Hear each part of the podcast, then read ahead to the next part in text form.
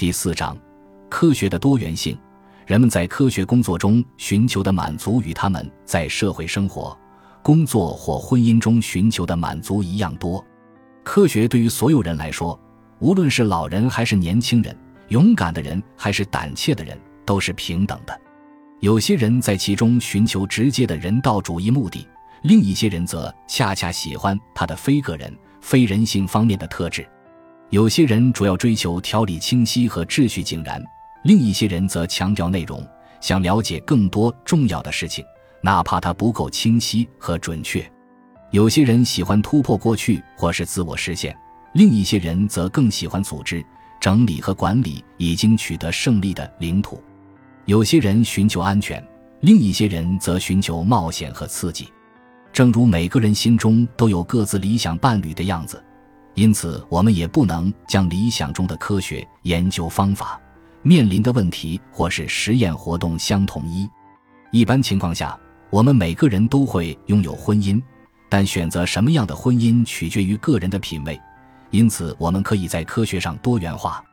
在科学上，我们至少可以区分出以下作用：一、发现问题、讨论问题、研究问题、进行假设的作用；二、测试、校验、证明和反驳的作用；重复和验证各种假设的作用。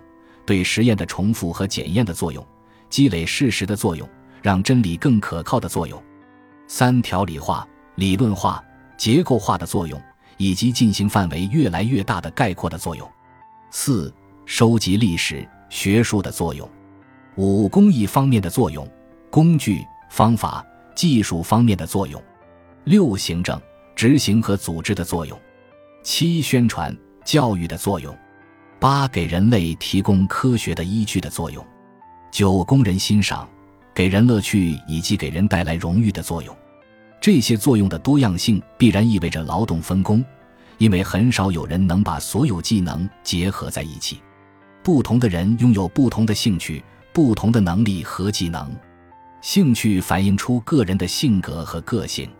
科学家对学科领域的选择，比如选择物理学而不是人类学。或是对学科内部各个领域的选择，比如选择研究鸟类而不是研究遗传，就正体现了这一点。